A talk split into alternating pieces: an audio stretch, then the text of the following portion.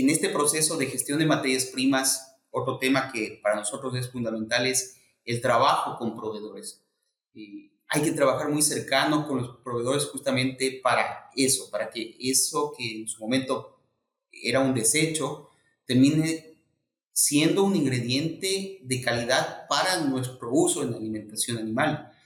Y, y ahí hay una serie de, de pasos que hay que hacer pero los resultados es lo que yo llamo este ganar-ganar. Nosotros tenemos un ingrediente adicional que puede ser eh, un ingrediente que nos ayude a bajar el costo, mejorar la eficiencia, eh, varias razones, pero por otro lado, la, eh, esta empresa también tiene su beneficio.